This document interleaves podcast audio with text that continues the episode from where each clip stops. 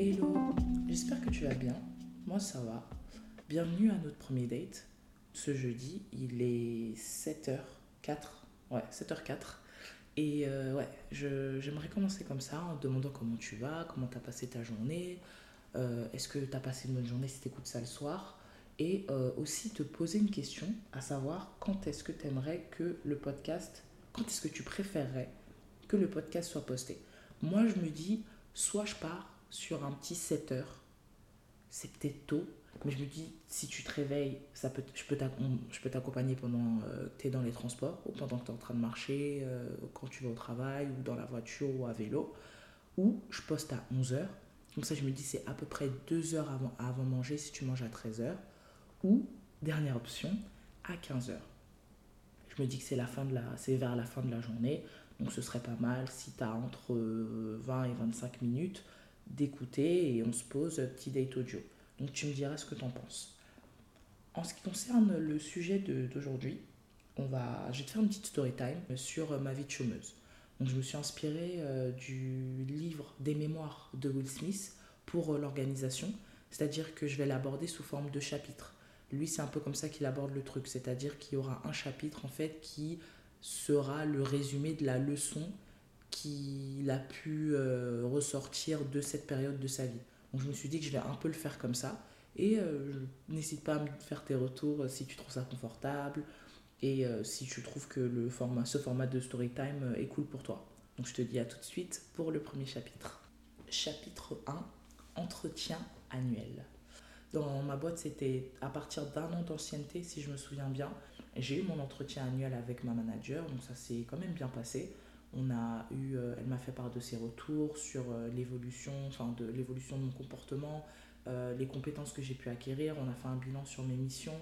J'ai moi-même fait un bilan sur la manière dont je percevais mes missions, la manière dont je percevais aussi, en fait, la valeur ajoutée que j'avais par rapport au poste dans, dans lequel j'étais.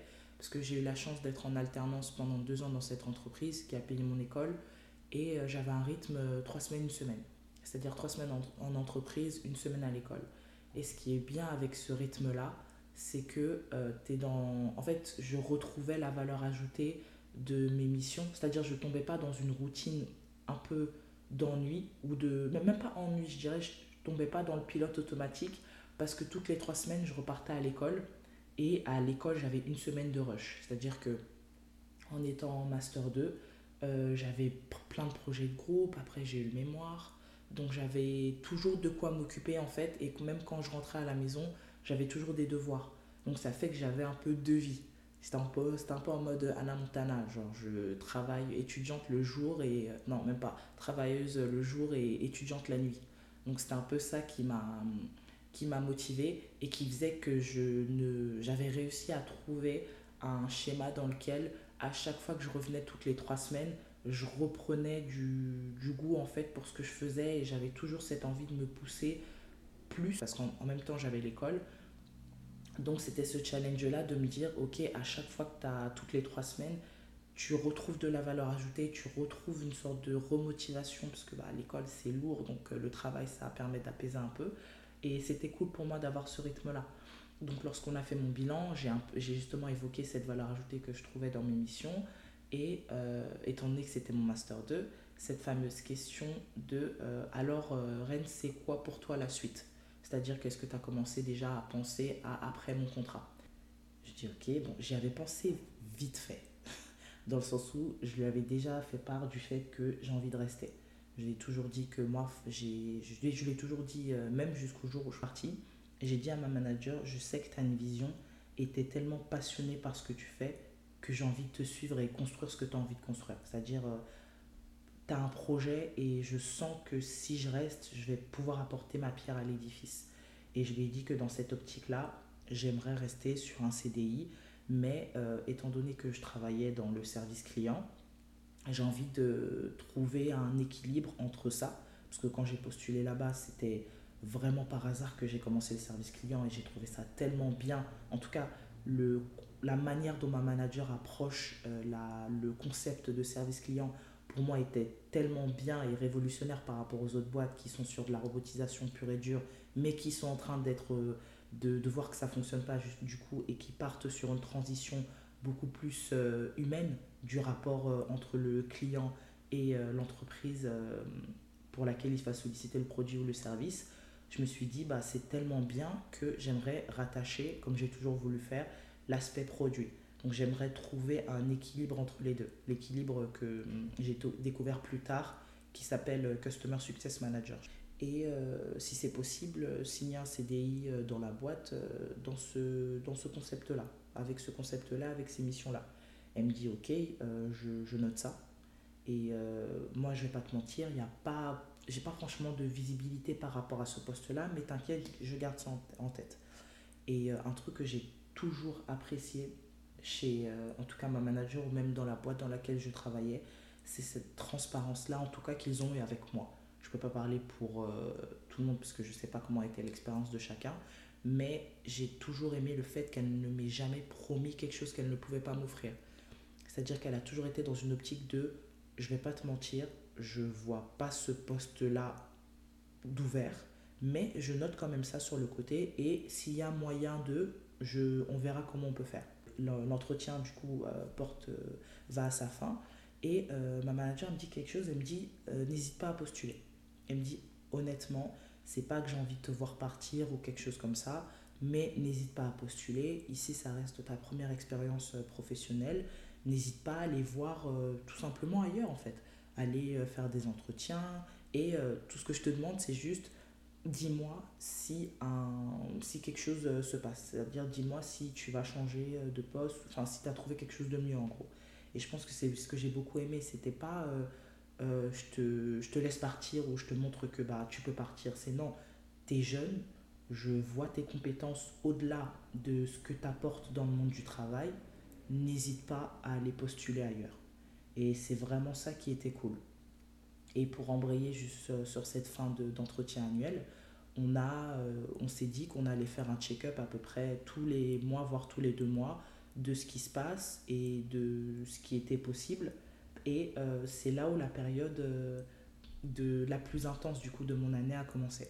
Chapitre 2, le mémoire. Le contexte du mémoire. Donc on finit son entretien annuel aux alentours de février. Donc mars, avril, moi je commence un peu à l'école à avoir euh, le contexte de mon mémoire, choisir mon sujet, faire mon, ma, mon document intermédiaire. Donc tout ce qui est re- revue de littérature, on l'a fait en, deux parties. On a fait la revue de littérature dans un premier temps et après on, on l'a rendu, donc c'était 30% de la note. Et après en juin, on devait rendre le mémoire. Donc là, euh, je suis sur euh, le commencement du mémoire. Est-ce que j'ai commencé mon mémoire à temps, on va dire relativement en avance? Absolument pas. Je pense que comme au moins 50% des étudiants, j'avais mon sujet quand même, j'avais mon document intermédiaire, mais étant donné qu'on a fait le mémoire en, deux fois, je pense que j'ai un peu pris la confiance. Et euh, j'étais à fond, février, mars, avril, un peu laxiste, et à partir du mois de mai, j'ai commencé à envoyer euh, mon questionnaire qui a fait trois semaines. Je pense que c'est absolument pas la durée pour envoyer un questionnaire quand tu attends euh, sans réponse. Je pense que j'ai fait le questionnaire. En tout cas, le questionnaire était relativement bon. C'est juste, j'avais une petite pression qu'on appelle le temps, que je ne pouvais absolument pas contrôler, que si je m'étais prise en avance, si je m'y étais prise en avance, j'aurais pu éventuellement le contrôler. Mais bon, ça c'est une autre histoire. Euh, du côté professionnel, je commence à postuler. Donc j'ai postulé euh, sur des postes de Customer Success. J'ai eu des entretiens et c'est ce qui est cool et ce qui est frustrant quand tu commences à chercher du travail. Euh, quand tu cherches du travail, il n'y a personne qui te regarde. Mais quand tu travailles, on a l'impression sur ton front, il y a marqué, les gars, on ne peut pas m'embaucher, mais n'hésitez pas, tu vois. J'ai l'impression que c'est incroyable, enfin, c'est même pas, pas j'ai l'impression, mais c'est incroyable que quand tu postules et que tu n'es pas dispo, et que tu es sous contrat, c'est-à-dire que je ne pouvais pas bouger. Après, c'est pas un contrat que je regrettais. Donc en soi, j'avais pas, j'étais pas hyper frustrée. Mais de me dire que j'ai postulé en. J'envoyais des CV dans des boîtes qui étaient quand même bonnes. Après, c'était pas total non plus, puisque c'est pas mon but de travailler dans des grosses, grosses boîtes euh, type La Défense. Mais, tu sais, j'envoyais dans des boîtes euh, assez dynamiques, des petites startups euh, assez connues. Et j'avais des retours euh, le lendemain. Alors que quand je galérais à chercher du travail avant d'entrer dans la boîte dans laquelle j'étais, personne ne me, voyait. Tu des. as trois ans d'expérience à l'école, on t'en demande cinq. Euh, au travail, non, les gars, un peu de. J'aimerais lancer une pétition pour le monde du travail, d'arrêter de demander des, des expériences euh, genre incroyables pour des étudiants qui viennent d'entrer à l'école. Je peux pas avoir 5 ans d'expérience dans le travail que tu me demandes quand ça fait 2 ans et demi que je suis à l'école. Enfin, les gars, logique. bref, ça c'est un autre débat, je me perds. Euh, revenons sur le sujet principal. Je commence à postuler. Je commence à postuler et euh, j'ai des entretiens. Ce qui est cool, c'est que c'est un test quand même, parce qu'il y a beaucoup d'entretiens où j'ai eu des retours assez positifs, mais euh, malheureusement, comme j'étais sous contrat, je postulais en avril, en mars-avril, pour des postes qui étaient à pourvoir immédiatement. Sauf que moi, mes disponibilités commençaient en septembre. Et c'est tout à fait normal. Je vais pas leur dire, euh, ça te dit d'attendre en septembre vite fait et on se capte. Non, j'ai eu un peu la possibilité de faire du benchmark, c'est-à-dire d'aller regarder toutes les sets de missions qui étaient proposées par ces boîtes-là et de moi aussi avoir la possibilité derrière de pitcher à ma manager, comme elle me l'avait demandé, des missions qui pourraient euh, être transformées par rapport au business model de la boîte dans, dans laquelle j'étais. J'ai rendu mon mémoire en début juin et je pense que c'est le lendemain, j'ai rendu mon mémoire un lundi, j'avais posé un TT exprès, j'ai rendu mon mémoire le lundi, mardi je suis reparti au bureau et je pense que c'est la première fois où je, je, me suis assise sur mon bureau. J'ai commencé euh, ma journée et je me suis sentie euh, vide. Genre, il manquait quelque chose. Et je pense que je. Parce que j'avais fait mes partiels. En gros, c'était. La fin de l'année, c'était partiel, mémoire et euh, business game. Mais le business game, tu n'as pas vraiment à rédiger, c'est à réviser. C'est un challenge, tu viens, tu passes ta journée, tu rentres et tu fais ça pendant une semaine, tu as une note et après, c'est ce qui valide ton année. Mais le jour où j'ai rendu mon mémoire, je me suis dit, ah ouais, donc là, je, ma vie d'étudiante, elle est quasi terminée, vu que je ne dois plus aucun document euh, de, cette, euh, de ce poids-là.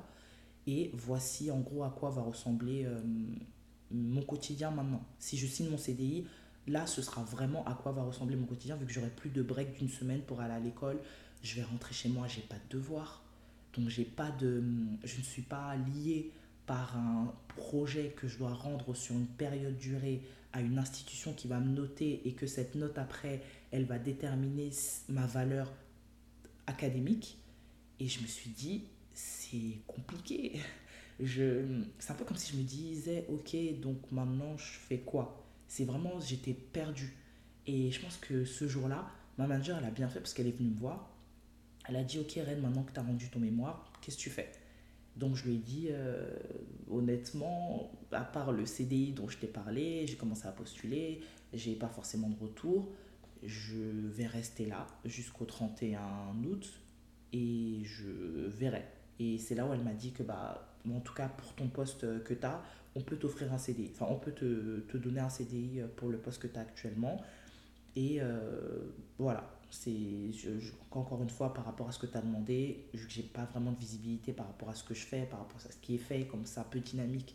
C'est un peu compliqué de voir où est-ce que je peux te placer mais t'inquiète pas je garde ça en tête. Et je sais qu'avant le 31 je te ferai part de ce qui est possible. Chapitre 3 le col avec la madrée pourquoi est-ce que je l'appelle la madrée ou encore la ministre ou euh, mère comme j'aime l'appeler souvent?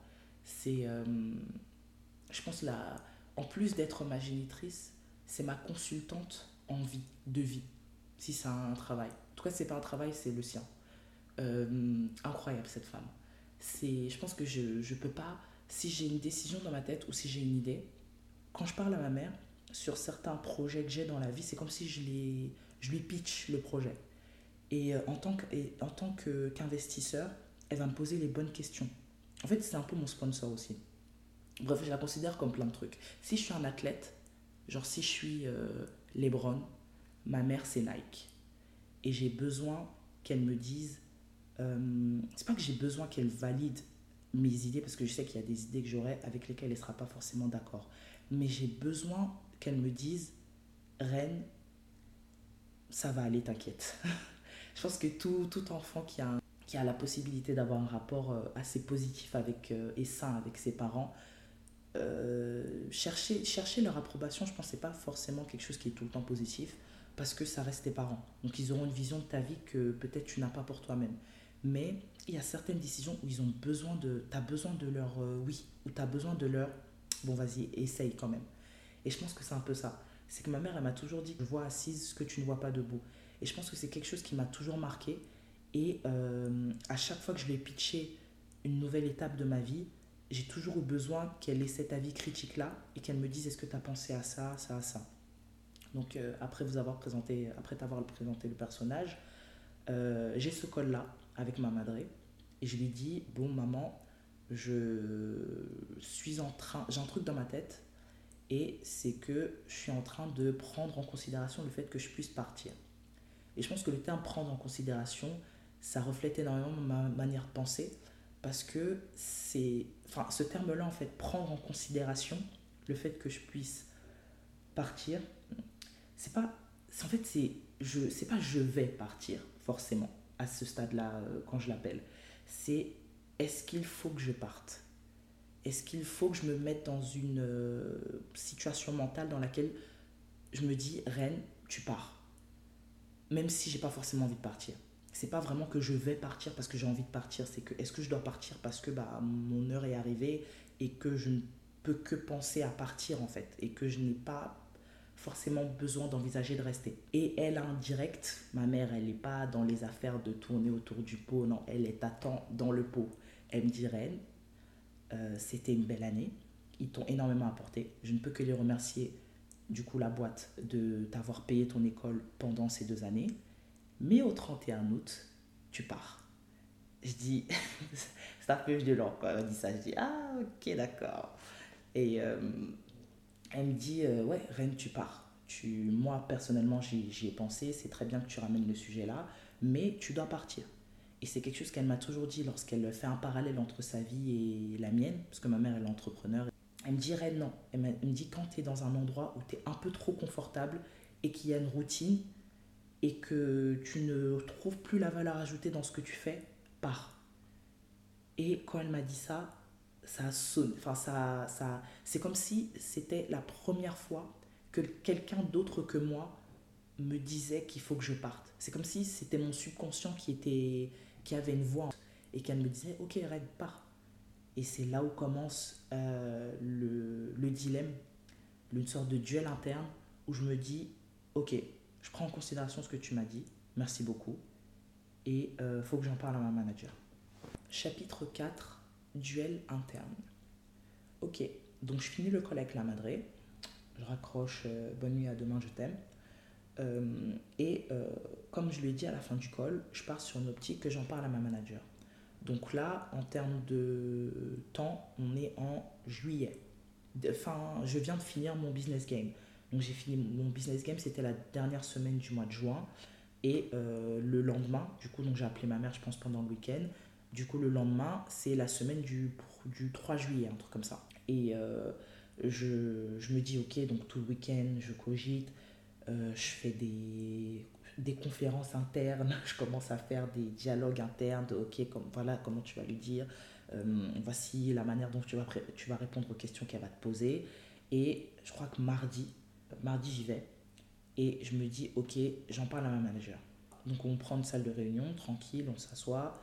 Et je lui dis, euh, je que en gros d'ici le d'ici au 31 août je sais que tu n'as pas forcément de visibilité euh, par rapport à ce qui se passe qui est tout à fait normal. Sache que j'ai pas de pression par rapport à ça. Enfin je vais pas te forcer à voir un truc qui est pas visible pour le moment. Euh, mais euh, j'ai vraiment réfléchi et d'ici au 31 août, si je n'ai pas la possibilité d'avoir quelque chose de concret, c'est-à-dire un poste qui pourrait répondre aux, missions dont je t'avais fait part au fur et à mesure de nos, de nos petites réunions, je ne pense pas donner suite. C'est-à-dire que, en fait, voilà, j'étais encore dans cette optique où je ne pense pas donner suite. C'est pas que je vais pas donner suite, c'est que prends en considération le fait que je puisse partir. donc c'était un peu ça. C'était que je ne pense pas donner suite à la fin de mon contrat qui était donc le 31 août. Donc ma manager un peu surprise, elle me dit "Ah, est-ce que tu as trouvé quelque chose entre-temps Est-ce que tu es sur des pistes et tout? Je lui dis honnêtement, j'ai arrêté de postuler depuis pas mal de temps parce que j'ai eu le rush de la fin du mémoire. Après, j'ai eu le, le, le, business game, donc le challenge à l'école. Donc, j'étais un peu dans une pause où je me disais, bon, vas-y, euh, je vais pas forcément reprendre euh, mes recherches euh, comme ça avec le début de l'été et autres. Et c'est là où elle me dit, bon, bah, j'avais pas eu l'occasion de t'en parler parce que je travaillais dessus, mais je suis en train d'ouvrir un poste en interne. Donc, ce sera un poste qui serait rattaché à ce que tu fais, mais qui sera un peu international parce que c'était une boîte euh, vraiment internationale. C'est un poste où tu auras la possibilité de travailler avec les pays anglophones. Et ça, c'est un truc aussi où, quand je venais d'arriver, je lui avais dit, franchement, j'aimerais beaucoup travailler à l'international. Enfin, ce qui aussi avait motivé ma, le fait que j'avais postulé initialement euh, lorsque j'ai intégré la boîte il y a trois ans. Euh, si j'ai la possibilité de rapporter cet aspect à un set de mission, donc à un poste, moi, ce serait pas mal. Elle me dit, c'est quoi? J'ouvre le poste. Après, elle m'a fait part du poste. C'était un poste où je savais dès le début que j'avais pas assez de compétences. Je pense que c'était un peu mes insécurités du coup qui jouaient, mais aussi lorsque tu ouvres les yeux et qu'on te, je sais pas, c'est, je sais que j'avais pas le, l'expérience. C'était mon premier travail, donc j'avais pas tout euh, ce qu'il fallait pour ce poste. Donc je lui ai dit dès le début que ça sert à rien de me demander de postuler parce que je vais pas forcément le faire. Elle m'a dit c'est quoi Reine Est-ce que tu as trouvé quelque chose? J'ai dit non. Elle me dit bah t'as rien à perdre, postule. Je lui dis, ok, tu sais quoi, je vais postuler. Euh, au moins, ça va me permettre, au moins, ce sera une expérience comme les autres. C'est ce qu'elle m'a dit et c'est ce qui a été très bien. Et j'en suis toujours reconnaissante aujourd'hui parce que ça a été une expérience quand même qui m'a permis d'énormément évoluer, de me poser les bonnes questions et de voir un set de missions qui était complètement différent du mien. Et je me suis dit, ok, let's go, nouvelle aventure. On est en juillet, tu pars en août. Postule. Chapitre 5, poste en interne. Donc après euh, mon petit meeting avec euh, ma manager en début juillet, je pense deux, trois semaines plus tard, elle met euh, le poste en ligne. Je pense que là a commencé l'une des plus belles quand même périodes de, ma vie dans le travail. J'avais l'impression d'être un, un, athlète et j'avais genre un set de coach. Et j'avais, l'impression d'être dans un training mais incroyable où je me suis dit les gens ils peuvent t'apprécier, ils peuvent vouloir plus pour toi, tu vois et ça te motive. Et je pense que ça m'a redonné de l'espoir. Parce que l'espoir, c'était euh, quelque chose que j'avais retiré de ma vie. Et je pense que c'est un truc que j'aborderai. C'est, j'avais arrêté d'espérer à un moment. Donc, euh, meilleure période de, ma vie, je suis en mode poulain. J'arrive, euh, le test écrit, je le réussis. J'ai une collègue qui m'aide, elle me dit Ouais, Ren, faut faire ça, ça, ça. Une autre collègue qui me dit Ok, elle, m'imprime un truc. Elle me dit Ren, voici les questions auxquelles tu dois t'attendre. Voici les questions que tu dois poser. Voici ce que tu dois établir. Voici comment est-ce que tu dois te présenter. N'hésite pas. En gros, c'était. J'en avais une autre support émotionnel. Ouais, Ren, t'inquiète. Euh, je vais pas non plus te dire que tu vas y arriver. Enfin, je vais pas non plus être dans une optique de tu l'auras, tu l'auras, tu l'auras. Mais t'inquiète pas que euh, on est là et je pense que j'avais ma team où j'étais en mode, ok, là, c'est là je suis chaud. Là, là je suis genre, euh, tu vois, Spider-Man euh, dans les débuts, là, quand il commence à rencontrer euh, Iron Man et qui lui donne son armure, les lunettes, et tout d'un coup, il passe de écolier à un mec hyper frais avec son armure 2.0. Là, je me dis, ok, j'ai ma team, même si derrière ça fonctionne pas, c'était tellement bien que je ne peux qu'être reconnaissante de cette période-là de, de, ma carrière, entre parenthèses, professionnelle. Donc j'arrive, je postule, euh, j'ai le test écrit et une semaine après, c'est euh, l'entretien. Donc euh, l'entretien final, c'était en deux étapes. Je fais l'entretien. Honnêtement, si je dois parler de comment je me sentais pendant cet entretien, j'étais normal. J'étais pas dans une optique où je devais l'avoir. Je pense qu'il y a une partie peut-être de moi aussi qui me disait, qui se disait, ça fait trois ans que je suis là, disons que j'ai un petit pourcentage de plus que peut-être une personne qui postulerait et qui serait là depuis euh, peu. Mais c'était pas quelque chose où je me disais c'était de l'arrogance, euh, je l'aurais, je l'aurais, je l'aurais. Parce que je me dis, je peux pas être dans une optique où euh, je pars gagnante. Même si quand je fais des entretiens, je pars tout le temps gagnante. En mode, Reine, va là-bas comme si tu allais te pointer le lendemain matin en mode, venez les gars, on va travailler. Mais pour cet entretien-là, je me disais, c'est quoi, vas-y. Et si tu l'as pas, ça va pas affecter ta manière de travailler. C'est juste que là, tu sais que c'est le dernier rempart et que si tu postules et que malheureusement tu n'as pas et qu'il va à quelqu'un qui le mérite, au moins tu auras eu euh, trois ans d'expérience dans une boîte où tu auras énormément appris, autant professionnellement que personnellement. Et je pense euh, deux jours plus tard, elle m'appelle et euh, je comprends que ça va pas être possible. que, en gros, ils ont retenu quelqu'un d'autre. Et là, je me dis, ok, donc Reine, tu pars en fait. Voilà, c'est la fin du premier épisode. J'espère que ça t'a plu. J'ai essayé d'aborder ça sous forme de frise chronologique pour que tu puisses avoir les différents contextes ainsi que les ressentis que euh, j'ai eus pendant les différents événements. Et euh, je t'invite à un date jeudi prochain, même heure, pour qu'on puisse aborder les trois derniers chapitres. Donc les trois derniers chapitres se situent de mi-juillet à début mi-septembre. Donc n'hésite pas aussi à hum, noter le podcast directement sur Spotify si l'application te le propose ou toi-même le noter de ton côté. Et je te souhaite une bonne journée si ta journée commence ou euh, j'espère que tu as passé une bonne journée si c'est ta fin de journée et je te dis à jeudi.